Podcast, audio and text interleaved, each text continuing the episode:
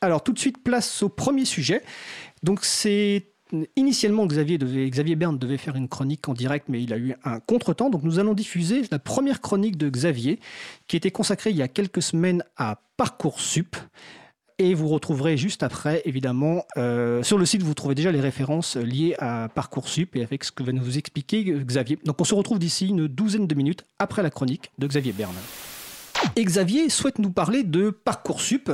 Alors Parcoursup, c'est une application web destinée à recueillir et à gérer les vœux d'affectation des futurs étudiants de l'enseignement supérieur public français, mis en place par le ministère de l'Enseignement supérieur et de la Recherche et de l'Innovation en 2018 dans le cadre de la loi d'orientation et réussite des étudiants.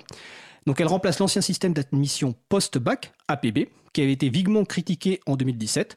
Je précise que cette source, c'est Wikipédia, pour faire le lien avec l'émission d'après, le sujet d'après. Donc Xavier, tu vas nous parler notamment d'un jugement récent concernant euh, Parcoursup. Donc Xavier, on t'écoute. Absolument, effectivement, le, 4 février dernier, en fait, le, tribunal administratif de, de Guadeloupe a ordonné à l'Université des Antilles de communiquer à l'UNEF, donc le, syndicat étudiant, son algorithme euh, local de sélection des étudiants. Alors algorithme, en fait, c'est quand même un bien grand mot parce qu'en réalité, les, universités ne euh, recourent à des tableurs Excel. en fait, qui leur permettent tout simplement d'opérer un pré-classement des candidats, notamment par exemple à partir de leurs notes, avant que se tienne un jury où là seront sélectionnés les candidats. Euh, retenus ensuite pour des formations de type licence, BTS, etc. Donc sur le fondement de la fameuse loi CADA, dont on a déjà parlé donc, dans cette émission euh, relative à l'accès euh, aux documents administratifs, NEF avait demandé l'année dernière à plusieurs dizaines d'universités de rendre publics leurs algorithmes locaux afin tout simplement que les candidats sachent sur quels critères leur dossier allait être examiné. Alors, pourquoi ce jugement est, important? Alors, il s'agit d'un jugement qui est hautement symbolique parce que c'est le premier qui a été rendu sur ce sujet et surtout, le tribunal va à rebours de la position du ministère de l'Enseignement supérieur, mais aussi des universités. En fait, le juge, dans le détail, a retenu que la divulgation de cet algorithme local ne portait pas atteinte au, ce qu'on appelle le secret des délibérations du jury, une notion qui en fait avait été introduite euh, l'année dernière par le gouvernement, sans que celui-ci d'ailleurs n'avoue réellement pourquoi est-ce qu'il avait voulu introduire cette notion euh, lors des débats sur le projet de loi Parcoursup. Le juge a donc ordonné la communication des procédés algorithmiques utilisés par l'Université des Antilles ainsi que les codes sources afférents sous un mois euh, avec astreinte. Et euh, ce qui est important de retenir, c'est qu'aussi le tribunal a clairement suivi l'analyse du défenseur des droits qui, au mois de janvier, euh, avait estimé que se plier à cet effort de transparence, en fait, n'obligeait pas les, universités à dévoiler le, le contenu de l'appréciation portée sur chaque candidature, mais en fait uniquement des critères pris en compte dans l'appréciation en fait des candidatures. Oui, alors, quand tu, précises que ça va, c'est important parce que ça va à l'encontre de la position du gouvernement, mais aussi de la CADA, de la Commission d'accès aux documents administratifs, qui euh, avait pris position pour dire qu'il y avait une non-communicabilité, si je me souviens bien, justement parce que euh, ça pouvait euh, apporter des éléments de, d'identification, en tout cas d'explication sur des décisions particulières individuelles, alors qu'en fait, la publication qui a, qui a été demandée, c'est vraiment les règles générales, ce qu'on appelle un peu les algorithmes. Hein, qui sont quelque part une, suite finie d'opérations qui permettent d'arriver à une décision ou à mettre en place une, procédure. Et donc, euh, ce, jugement est important euh, parce qu'il va donc à l'encontre de ce qu'affirmait le gouvernement, la CADA. Euh, et tout à l'heure, tu parlais d'un amendement en 2018, si je me souviens bien, et je crois que c'est bien indiqué dans un de tes articles, le gouvernement avait bien dit que ça ne remettrait pas en cause justement l'accès à ces documents administratifs, à ces algorithmes locaux. Et pourtant, de facto, ben, la réalité est contraire. Et donc c'est pour ça que ce jugement est, très important. Et pourtant, il semblait que le gouvernement avait promis la transparence sur Parcoursup, justement pour mettre un terme aux critiques qui avaient concerné euh, admission euh, post-bac. Effectivement, sur ce dossier, on peut vraiment parler d'un bal des faux euh, J'ai exhumé, quelques citations intéressantes lors de la préparation de cette émission. Donc l'année dernière, devant le Sénat, lors de l'examen du projet de loi sur Parcoursup, Frédéric Vidal, donc la ministre de l'Enseignement supérieur, avec par exemple assuré que les codes sources de tous les algorithmes de Parcoursup seraient rendus publics. Promesse à nouveau formulée quelques semaines plus tard, en avril 2018, sur, sur euh, Public Sénat, pardon, je cite, la totalité des algorithmes seront publiés. Même Mounir Majoubi, son collègue secrétaire d'État chargé du numérique, s'y était engagé cette fois dans les colonnes de l'étudiant, où est-ce qu'elle disait, je cite, le code source de l'algorithme national de Parcoursup sera rendu public, l'algorithme d'affectation utilisé par chacun des établissements le sera également. Donc euh, voilà, on voit clairement aujourd'hui que ce n'est pas le cas, vu que les algorithmes d'affectation utilisés par chacun d'établissement n'ont pas été rendus publics. En revanche, il faut quand même euh, souligner que le code source de la plateforme nationale de Parcoursup a lui été rendu public, mais donc pas les fameux algorithmes locaux. Et c'est un petit peu le problème parce qu'en fait, selon de nombreux observateurs, il s'agit en fait du cœur de la machine Parcoursup, là où se joue en grande partie la sélection des étudiants.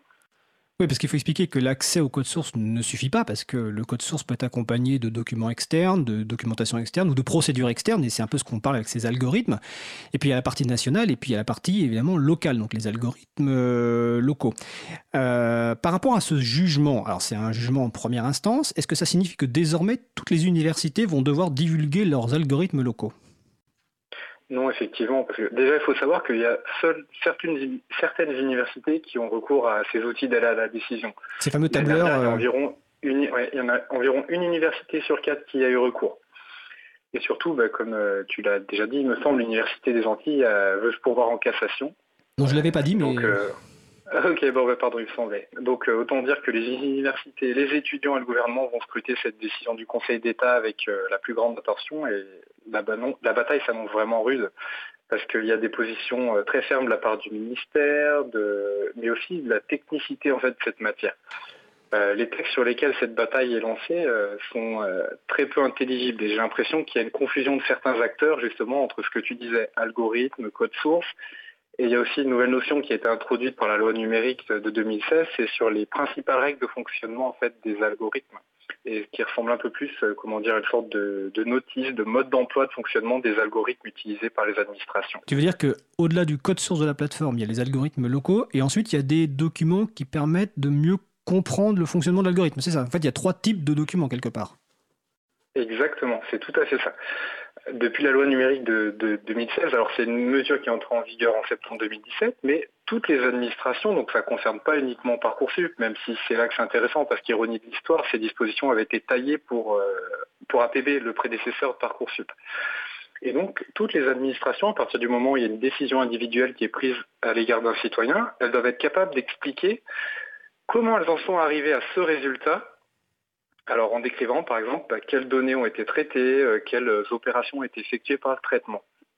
D'accord. Est-ce que ces, réticences sont, surprenantes? Alors je parle par rapport aux deux types d'acteurs, on va dire les universités et le gouvernement. Est-ce que c'est vraiment si surprenant que ça? Je vais prendre un exemple par rapport au gouvernement, était bien placé pour le savoir. Euh, la première version du, code source réclamé, donc euh, je crois que c'était APB ou Parcoursup, mais tu me corrigeras, avait été envoyé en format papier. Donc c'était quand même montré une certaine... C'était APB oui, c'était sur APB, c'était l'association euh, Droits des lycéens qui avait à l'époque euh, le, donc ça, montre quand même une, pas forcément une volonté de contribuer, parce qu'envoyer un code source par papier, c'est quand même un peu euh, absurde. ou en tout cas, c'est une volonté de, ne pas vraiment contribuer. Donc est-ce que vraiment ces réticences sont les mêmes côté gouvernement et côté université, d'après toi? Hum, Oui, j'ai quand même l'impression qu'en fait, le, le ministère de l'Enseignement supérieur fait remonter d'une certaine manière les craintes des universités. Pour moi, je vois ça un peu ça comme une caisse de résonance. D'accord.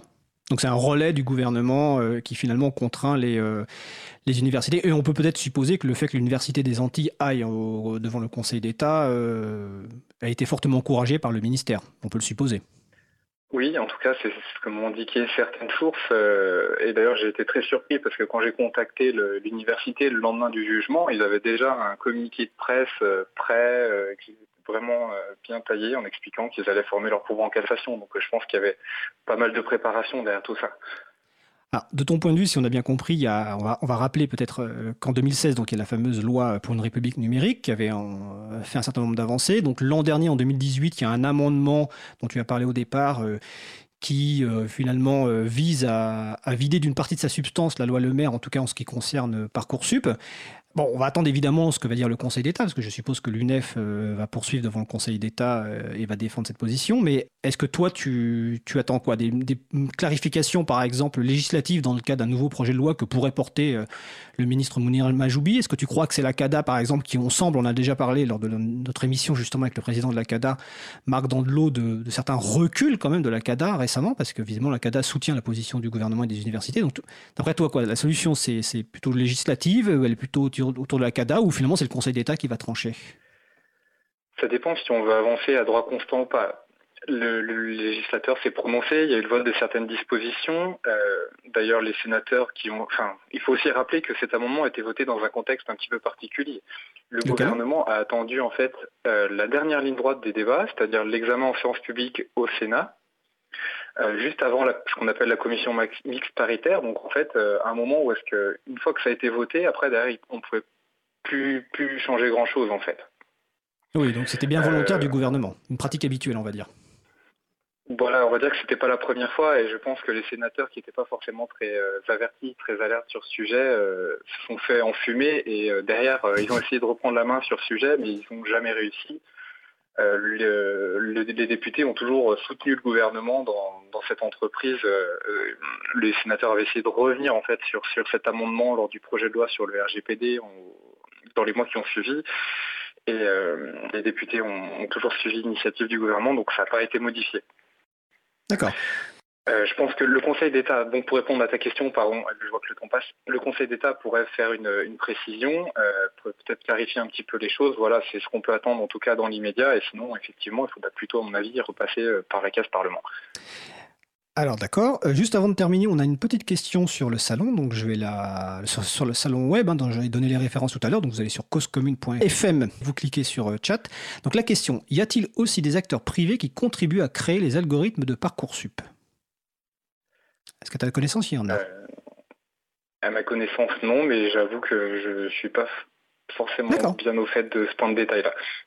Ok, bah, de toute façon, on, vérifiera. Moi, moi non plus, ça me paraît pas. Enfin, ça me paraît non, mais on, vérifiera. En tout cas, voilà, il y avait cette question-là. Est-ce que tu souhaites ajouter quelque chose euh, en conclusion? Non, je pense qu'on a bien, on a à peu près fait le tour du sujet sur les principaux éléments. Merci. Alors en tout cas, je renvoie donc euh, les personnes qui nous écoutent aux deux articles qu'a publié euh, Xavier Berne sur nextimpact.com récemment. Donc les titres, c'est Transparence de Parcoursup, un an de mensonges, notamment du gouvernement. Et euh, le deuxième article, c'est Retour sur le sujet, sur le jugement, excusez-moi, imposant à une université de divulguer son algorithme local Parcoursup. Donc ces deux références sont sur le site de l'April et sinon vous allez sur nextimpact.com et vous les trouverez. Euh, Xavier Berne, bah, écoute, je te remercie pour cette euh, première chronique et je te souhaite euh, de passer une belle fin de journée. C'est moi, merci, pareillement. Au revoir. Au revoir. Alors donc c'était la chronique de Xavier Berne consacrée à Parcoursup. Je précise que les articles dont il est question dans l'article sont déjà sont, maintenant disponibles en libre accès car euh, le modèle économique de Next Impact c'est abonnement avec articles réservés aux personnes abonnées au bout d'un certain temps. Les articles sont libérés, délivrés comme ils disent. Deuxième précision, dans la chronique il est question d'un ministre en charge du numérique, Mounir Majoubi. Bah, aujourd'hui ce n'est plus lui, hein, c'est Cédric O, vu que Mounir Majoubi est parti à la conquête de Paris euh, comme tant d'autres.